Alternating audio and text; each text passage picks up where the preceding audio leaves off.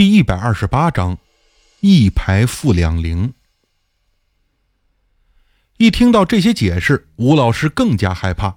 那那这条佛牌我不要了，退给你吧。你不用退钱的。我告诉他，现在已经不是抛弃佛牌这么简单，得做个实验。先把佛牌放在一个固定地方，你再远离它。要是你不再遇到诡异事件，那就说明阴灵仍然在佛牌中，否则就麻烦了。离开咖啡厅，我俩在艺术中心附近找了一个寄存处，将佛牌寄存三天。之后，我嘱咐吴老师换一家酒店住下，最好是在曼谷市郊。总之是距离这个寄存处越远越好，以观后效。吴老师连连答应，又出钱为我在附近也订了酒店过夜。凌晨两三点钟左右，吴老师给我打来电话，说道：“不行，还是不行啊！刚才做梦有人掐我的脖子，差点弄死我，还边掐边吼‘你到底能不能帮我’之类的话。”我无奈地表示：“这么看来啊，阴灵已经通过佛牌的吸引附在你身上了，得想别的办法解决。”吴老师急得汗都下来了，连忙问我怎么办。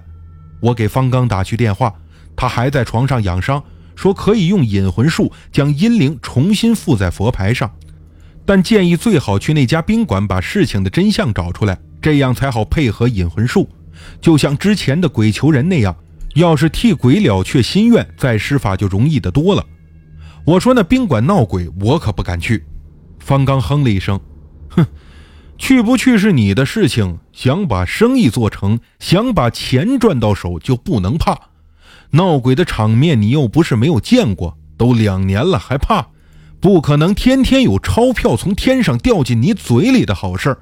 以前你有那么多轻松赚钱的生意，但只是运气好，必须随时做好吃苦赚钱的心理准备。我一想也对，就让方刚先帮我联系阿赞师傅，顺便问好价钱。方刚告诉我，客户佩戴的那条阴牌还得一同带着，到时候施引魂术要用。我对吴老师说了这个情况，他有些发怵，但为了解决问题，还是勉强答应了。我俩从曼谷共同飞回国内，转机来到汕头，找到这家宾馆的时候已经是黄昏了。在我的建议下，我俩先订了在二楼的某个双人标准间。安顿好之后，我给吴老师出主意。让他以帮买烟为借口，给一名男服务员百元钞票，不用找零，顺便向他打听宾馆闹鬼的传闻。那男服务员低声说：“其实啊，就是顶楼走廊里那间房，两个月前有个男人死在里面，脱得精光。后来警察调监控看到入住时啊是一男一女，后来女的悄悄溜走，最后找到那女的一问才知道，两个人都有家庭的，在一块偷情来着。”那男人有心脏病，是干那种事儿的时候突发马上封死了。问清楚原因，我对吴老师说：“看来那个纠缠着你的男人就是这位倒霉的马上疯死者了。他几次都说对不起儿子，要你帮忙之类的话，恐怕和他儿子有关。但我们又不是警察，该怎么找到他的家在哪里呢？”夜深了，当晚睡觉的时候，我被某种声音给惊醒。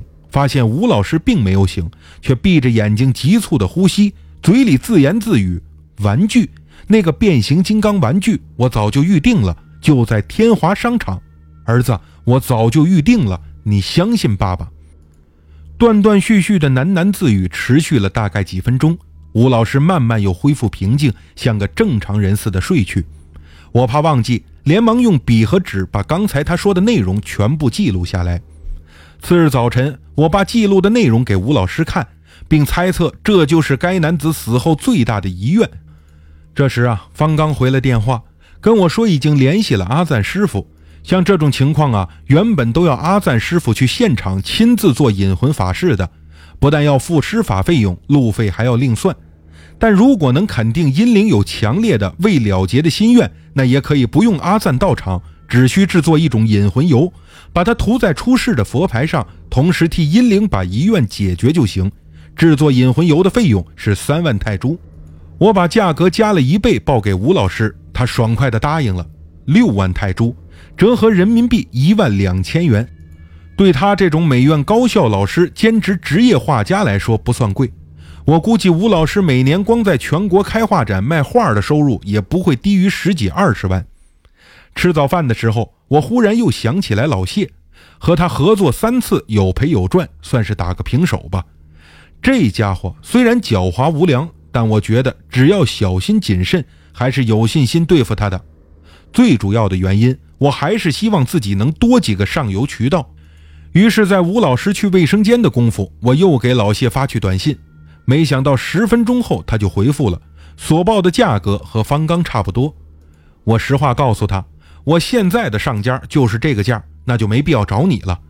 老谢假装随口问我的上家是谁，我心想啊，告诉他也没事，就说出了方刚的名字。接下来老谢的回复短信让我很意外，田老弟，以后不管你接到什么样的生意，我都能按方刚给你报价三分之二的价钱接手，但要先付款。这是什么意思呀？我没明白。虽然方刚没说，但我知道他俩肯定认识，而且似乎之前还有很微妙的关系。既然他能用两万泰铢接下这个活我就又能多赚一万，何乐而不为呢？至于他和方刚之间有什么过节，我暂时不用考虑，把钱赚到手才是正经的。于是我答应了老谢的条件，吴老师当天就去银行取了一万两千人民币交给我，催我尽快解决此事。他下个月要去上海办一个很重要的画展，实在耽误不起。我让他放宽心，立刻就办。下午，吴老师在宾馆整理画稿的时候，我赶紧溜出来，在附近的银行给老谢汇去了四千元人民币，让他尽快催阿赞师傅给我出货，并火速寄到广东。